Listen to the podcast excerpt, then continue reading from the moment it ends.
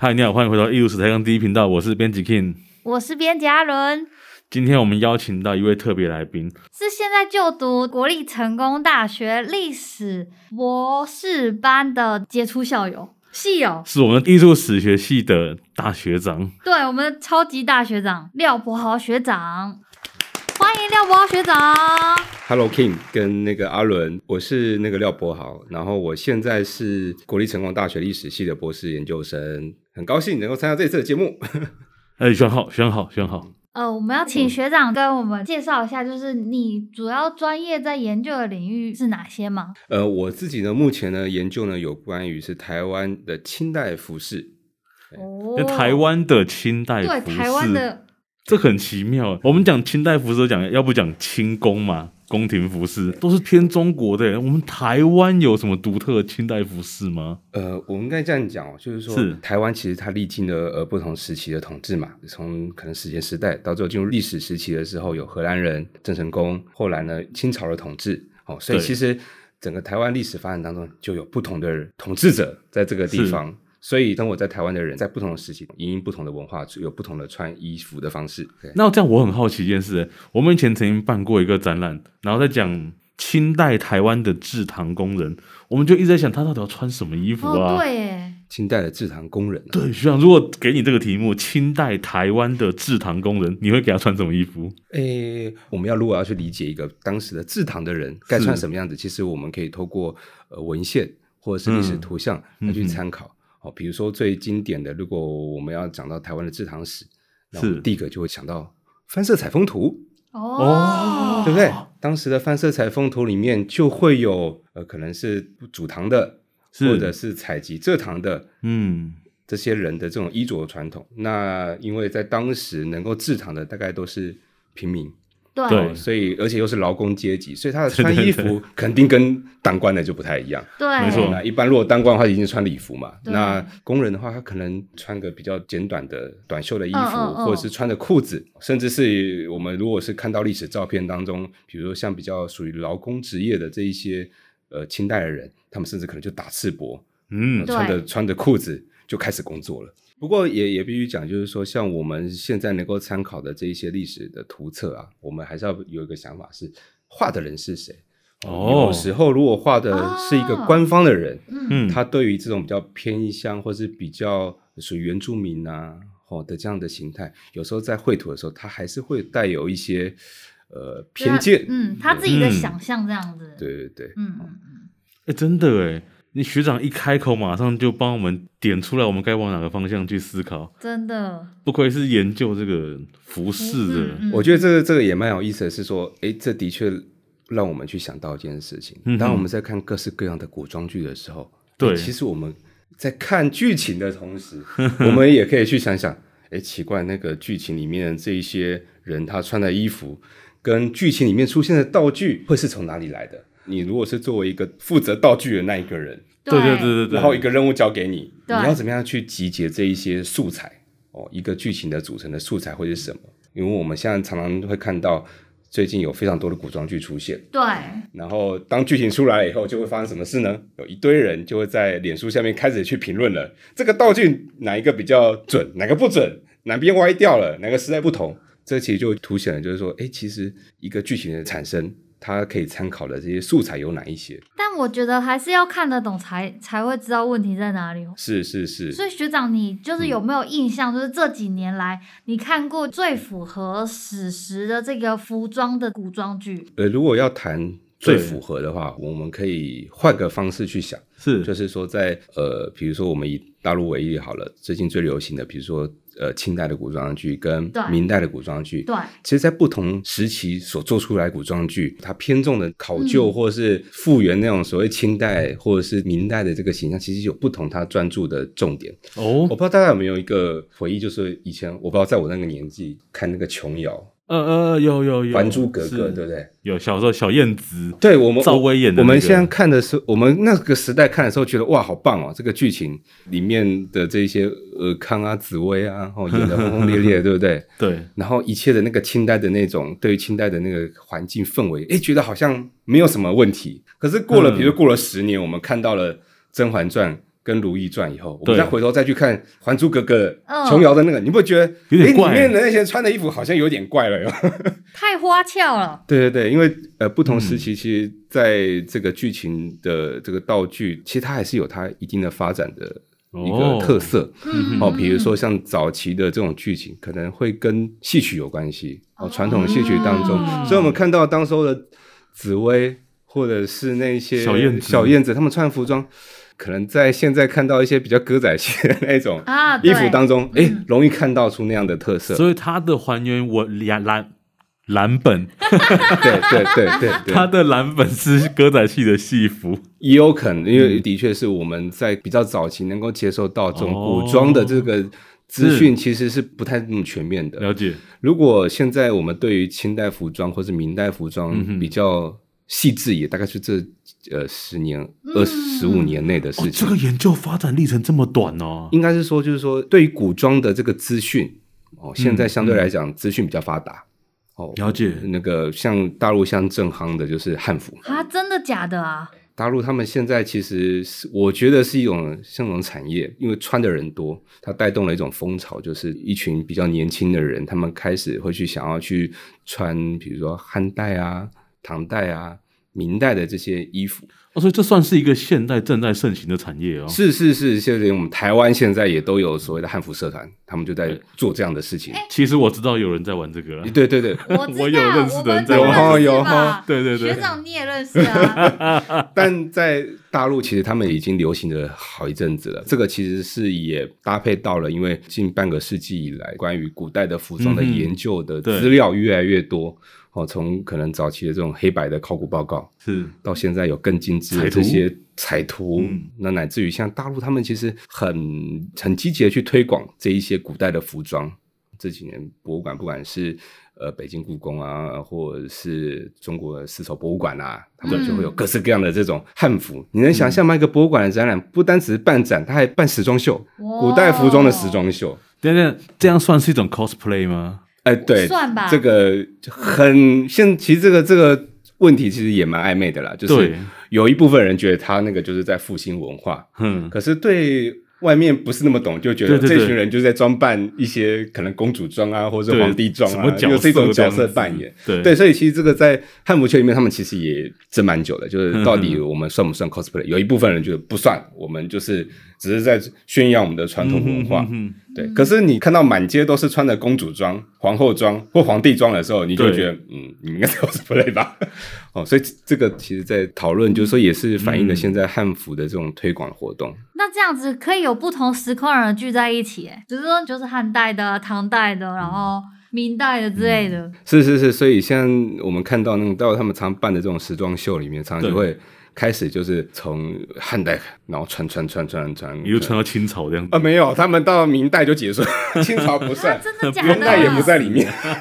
哦，又是外族是不是？对，他们在认真那个可能是呃比较是属于外族的，干呃所以真不愧是汉服、对对对，哎所以他在汉的这个架构之，汉下，他还是就是会有哎我突然想到一件事情，就是那个学长你在读这个艺术史学系的硕士的时候的口试，那一天你穿了一件超级特别的衣服，啊、那个很有意思，就是因为呃，当时我自己的硕士论文是研究那个清代的官帽，哦，服哦，那个是因为清宫廷的，对对，呃，这其实涉及到我大学部的时候，那时候跟着我们系上刚好以卢探高老师，他就是在台南有一个水交社的考古发掘。嗯，对，以前我们对清代的台湾穿什么其实没什么太大的想法。我们大一不是都有那个上中国艺术史嘛？对然后不是大家同学就可以自己选个题目嘛？嗯然后结果我我就看到我旁边的同学就是要做什么清代服装，然后我就对呃那是干嘛这样子？我其实那时候对于服装没有太大的嗯感觉，嗯嗯是后来我参加这个发掘活动后，我们就真的发现了一件清代的顶戴。呃哦顶戴清代的帽顶哇就是官帽上面，我们看古装剧不是那些穿戴官帽的头上都有一颗珠珠吗？对，哦哎，这个珠子就突然就在考古发掘当中就被发现了。那所而以且是台湾的，对台湾本地的这很难想象哎，因为我们对啊都觉得这种就是官服类的东西啊，只会出在中国对，只会出现还有在那个中国港片的那个香那个僵尸剧里面才对对会出现，对不对，对僵？尸片，对对，就在里面才会看到。可是哎，没想到在台湾的坟墓的发掘当中， 棺木一打开，哎，真的有那个东西。所以台湾其实是挖得到这些东西的。哎，是有的，只是说我们跟大陆不太一样，是因为台湾它的地理相对来讲，比是比较是高温多雨，有机类的材质相对来讲就没办法那么容易的保存下来。哦好可惜。对，所以相对是比较属于像帽顶这种金属啊，可能玻璃啊、相关无机材质，它就会比较有机会可以保留。所以学长，你的硕士论文是以这个顶戴为发展，对，然后才开始做研究。因为我那时候写硕士论文大概三年嘛，所以我学生嘛，经费有限，我那嗯时候就立志就是，好，那我就用我的奖学金先哇做一个帽子。哦，嗯一年的钱啊，就做个帽子，然后在一年时间就是哦，因为我自己的研究工作当中，除了是考古出土的文物之外，我也针对历史传世的文物嗯去做记录、嗯哦，不管是博物馆典藏的啊，或者是私人的这个家族的收藏啊，哦，在台湾其实有很多大家族，他们的祖先在清代就是当官的啊，哦我们就把这些资料去做田野的调查。那我也因为自己田野调查的关系，我就也取得了一些诶真正是古代文物的实际的这些尺寸啊，跟它的结构。那哦，也让我就用这样的结构去自己也试着去做一件衣服。这个其实受到以前大学上过那种实验考古学的这样的一个影响。啊，实验考古，对对对，，就是我在做研究的时候，我就在想那个东西该怎么穿，嗯，也让我就是在做的同时，也对我自己的论文题目就更加的清楚。所以学长你在写完论文的当下，也获得了一件复刻版的古代官服然，后学长就穿着那个官服考试，对，没错。所以那时候我做完以后，突然就有个想法了，就是说我们那时候硕班就是毕业就都穿毕那个硕士袍对，嘛，没哈错。对嗯我那时候就把我做的那件衣服就当我的毕业服穿出去。而且我很帅欸我还有拍照哦。是就哦那时候，就是学长，就是就是请口试的老师来嘛， 嗯然后还有离开坐坐车的时候，然后就看到学长就是穿那个，然官后服就是有补子的那种官 服，然后戴着那个官帽嗯对，然后撑着伞，对帮那个老师不遮雨，然后让老师进计程车 对，。那时候有个，我记得有个学弟有帮我们拍当时的状况，那对个照对对拍下去以为是在片场这样子。真的，真的， 不过这也很有趣，是因为呃，透过这样的一个，就是我当时实践嗯在做衣服的实践以后，我做完以后穿上去，照片一拍，远远这样一看，诶，还真的无违和诶，就是真的太厉害那了嗯个纹饰跟形制都跟古代的服装是能够对应得上的。我记得那时候把照片传出去之后，脸书上就开始问说，诶，你这衣服是哪里买的？哪 对对对，我说没有，自己做的，那全部吓到这样。所以学长你自己会缝纫哦，噔噔噔噔噔，那哎、个其缝实纫没机有哎、我那时候这个也很有趣哦，是从我的研究当中，我也呃去开发了我对于其他问题的这种关注，就是是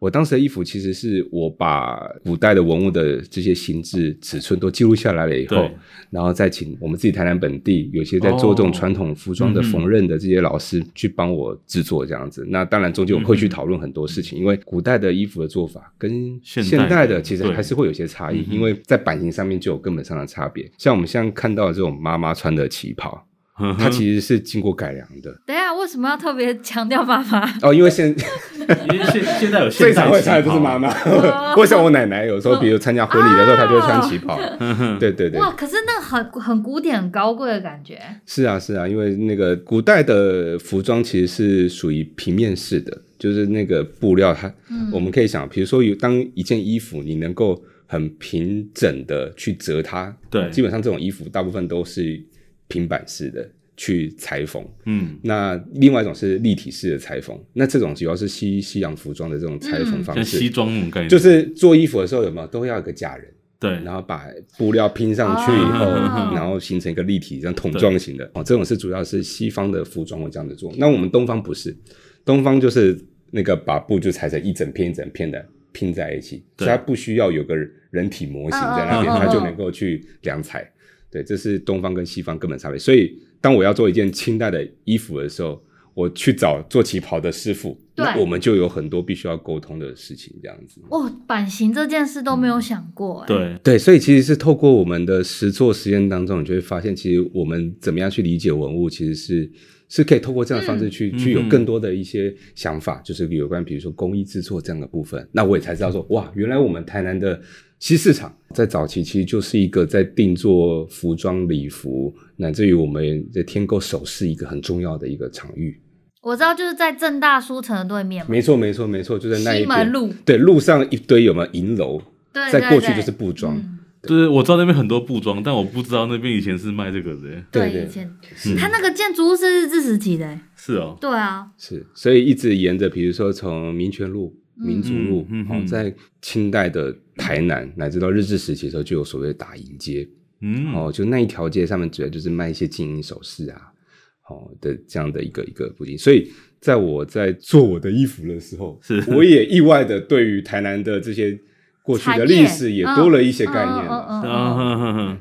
所以这会是想下一步想研究的课题吗嗯，？银饰，银饰首饰，对，首饰，首饰。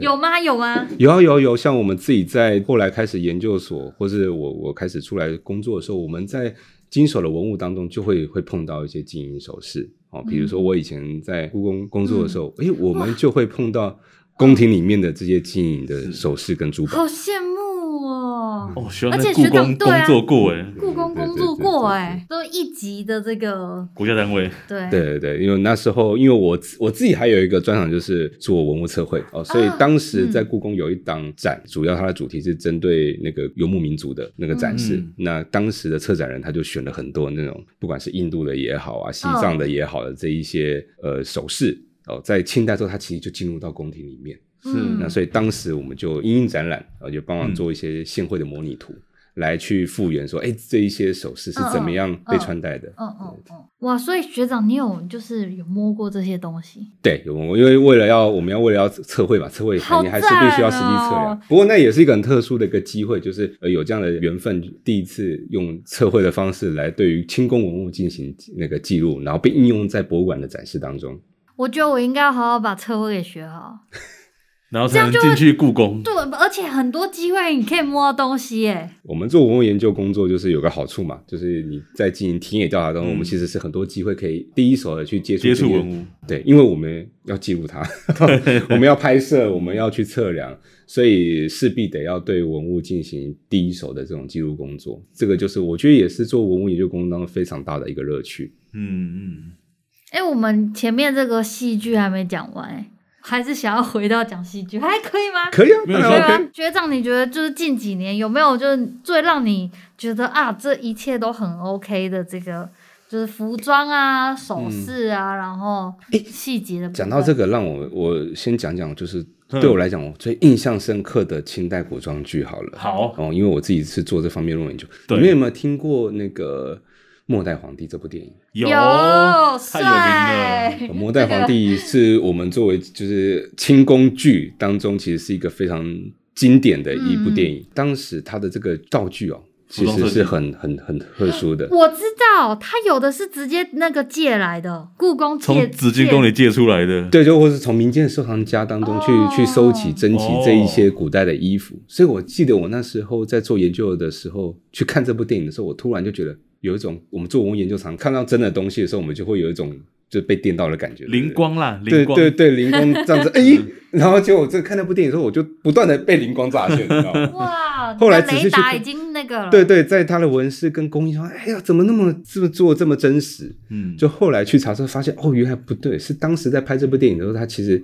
呃有一部分当然他也会后置去制作，但他对更多的是就是直接拿呃真的真的文物直接让演员去拍摄这样子。所以对我来说，哎，那一部电影就相对来讲就非常的有嗯那种所谓的临场感，嗯就是那种对这部电影就变成是清代，就是我们也看清代古装剧一个很重要的一个里程碑这样子。嗯嗯嗯可是它的时间点已经很晚了，对不对？也已经算接是近民国。可是如果是清初的话，那是十八哦世纪，是不是就有点差异啊？因为在做戏剧规划当中，你还是要找爆点嘛，对，怎么样的剧本可以引起观众的注意？嗯所以你们有发现，其实清代古装剧当中常都围绕一些特定的人，康熙或者是四爷、哦雍呃正、雍正、雍正正皇对帝嗯然，后乾隆、对乾隆就，这三个哥哥最常出对现，。要么就是呃嘉庆啊，嘉庆可能在一慈点，禧、游台湾吗？嘉庆就叫游台湾，或是嘉庆跟和珅有没有？对，嘉庆跟和哦珅这哦样哦子，哦和珅就是他又能够跟乾隆哦，又能跟纪晓岚。对对对然后他又能跟嘉庆嘉庆皇帝这样子，对，所以基本上我们看清代国八九不离十都围绕这一些对对这些人。那在清末的话，大概就是慈禧太后了，要不然就是溥仪了。那个慈禧太后就可能就会比如光绪皇帝，嗯嗯，哦，只是相对来讲就是呃，算是我们一般大众对于清代的历史当中非常会有印象深刻的几个故事著名的的几个皇帝对过程，对对，所以基本上都会围绕这些人。所以，嗯、我们比如说看到《甄嬛传》啊，《甄嬛传》里面那时候除了《甄嬛传》出来的时候，是不是还有一部叫做那个《步步惊心》？对哦对对，我以为是《芈月传有》。我有看。对对，《步惊心》《它芈月传》是秦朝哎、秦哦就是在秦朝还没有先那秦对对嗯对个统一之前，好的好的，嗯所以它就它基本上就围绕了两个，其实是以四爷为中心嘛，哈。是对《甄嬛传》是讲雍正登基之后的事情，。对对对、嗯然后《步步惊心》是雍正登基前的事情，对对对哦对，对刚好对剧情接上了。对，所以很多剧情都会跟它做结合，也是因为当时的那个剧情呃非常的吸引人嘛，哦，所以等于算是把那种宫斗剧发挥到一个极致，里面有好多经典名句，到现在都还会有人拿那个《甄嬛传》里面的那没个错当做迷音这样子。哦见人就是矫情，对对对对，所以你可以看到当时做的那个清代的服装就相对比较华丽，对哦，可是大概在过了几年后，呃，比如说《如懿传》或者是《延禧攻略》出来以后是，你就会发现这些剧组哦，嗯对于所谓清代的这种电影的视觉美学开始有一些转变了。那哪一种比较符合就是实际清代的这个服装？因为他们时间是差不多的，就我是说在清代的这个架构下面是、嗯是差不多的时间。哦，对，所以其实大概到了就是到《如懿传》这个阶段的时候，你就会发现清代、他们对于这种呃清代的服装的体现哦，开始有意识的去分，比如说清代中期以前的服哦装还跟可以清代后期的服装。分这么细哦、嗯是，比如说像在《延禧攻略》里面，大家不知道还记得，他那时候的主打的是什么颜色？什么莫兰迪哦、莫兰迪色。哦，就是说在、哦呃清代的古代颜色当中，它其实会比较呃素雅一点，不会像我们现代可能是用比较现代的这种化学颜料，哦它的嗯颜色会比较鲜明。嗯哦古代的天堂染这颜色，它还了是解有它一定的那个主色调这样子。哦，那再来是在服装配件上面就会有，比如说哦，奇人的女性，像我们嗯看《甄嬛传》，你就看到每一个人基本上就是一个很大的那种花大拉刺刺，对对对，哦一个拉刺对那种旗头很大。其实，在清代那个大拉刺的出现，其实很晚的事情。嗯，哦，大概是清代道光之后才会有所谓的大拉刺。啊，是哦，对，在早期的话，就是那个我们叫辫子啊，嗯就是包头哦，就是古代的这种满洲妇女，她其实是会把头发盘起来以后，用一块布把它包住，嗯，然后会再嗯包成一包以后，在上面就会装一些装饰，这样子其实是比较简单的。那到后来，它就比较变成是那种扁平状，像把一个招牌顶在头对上这样的状态。那《还珠格格》是演哪一个时代啊？那《还珠格格好》像是乾，应该是乾隆时期吧，我记得是尔康，尔康还是尔康对对对，尔康好像是模拟福康啊还是谁吧？好可他们都带一个大扁的对对，招这牌因为这个的确就是在早期我们对就是清宫古装剧还的没那么这种熟悉嗯皇后啊、格格啊，大概格格装就是会戴那个。像要我们一现在个如招果牌，有机会去那个台湾有一些什么影视城有没有？对对对啊对，或对是对去西门町，你跟老板说我要接一个格格装，他就会拿了一个发箍，上面有一片东西给 你，哦，就是这样。啊，所以这其实也反映了我们 对于清代的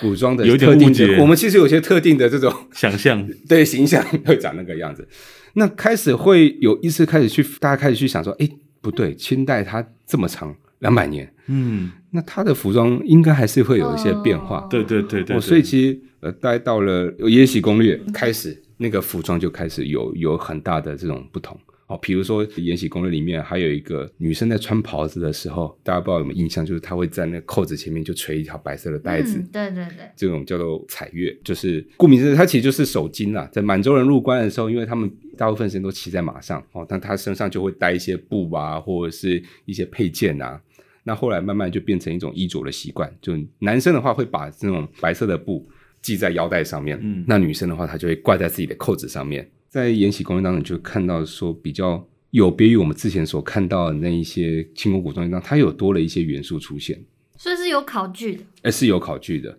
对，那当然在做的时候还是会有一些素材上的限制嘛。哦，我们对于比如说清代的呃古装的形象，诶，清代中期能够找到的素材有什么？比如说可能从宫廷绘画啊、一些外销画当中，我们可以看到一些古代的贵族的衣着习惯。但是有一些可能比较地位比较低的，比如像侍女、婢女，嗯那她该穿什么？就像刚刚我们一开始我们片头讲到的，对对嗯对，那个制糖的人大概要穿什么样的衣服？其实我们相对来讲了解就不是那么就比较多少你如果回到《延禧攻略》看这部剧的话，你就会发现，比如说她在侍女的部分，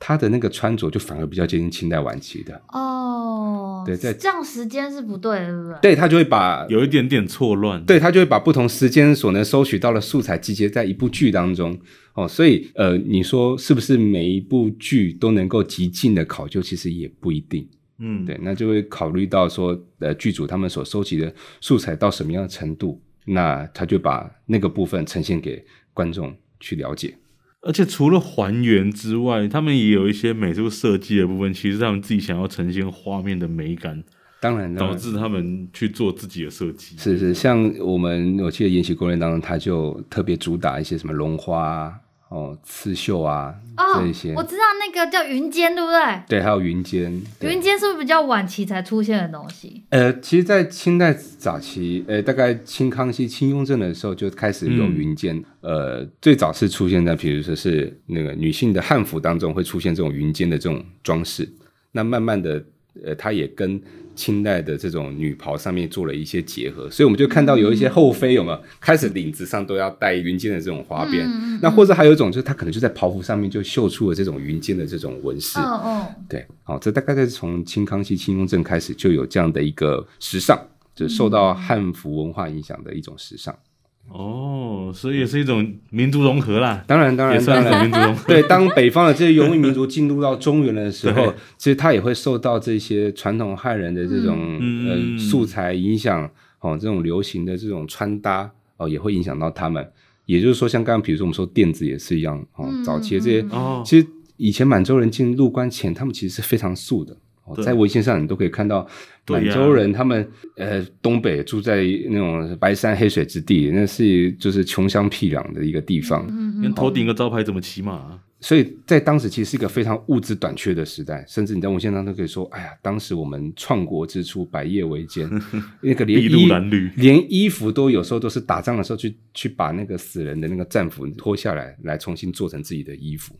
哦，所以入关了以后，相对来讲，这些制造的这些技术啊、材料啊，相对来讲越来越充裕了。他们也会慢慢的去吸收旧有的这些服装传统跟视觉美学，来应用到他们自己的满洲的这种游牧民族的文化里面。哇，学长这太好聊了哎！从戏剧出发，然后就可以结合到这个真正的这个服装史上面。学长，你应该还有另外很专精的，比如说像清代的官服，然后还有袍服之类的，绒袍啊之类的。是是是，那我们如果下次有机会的话，再请学长来跟我们仔细的讲这个部分当。然没问题，OK 的。好，那我们今天分享到这边告一个段落，我们一路是台更第一频道，下礼拜见。拜拜。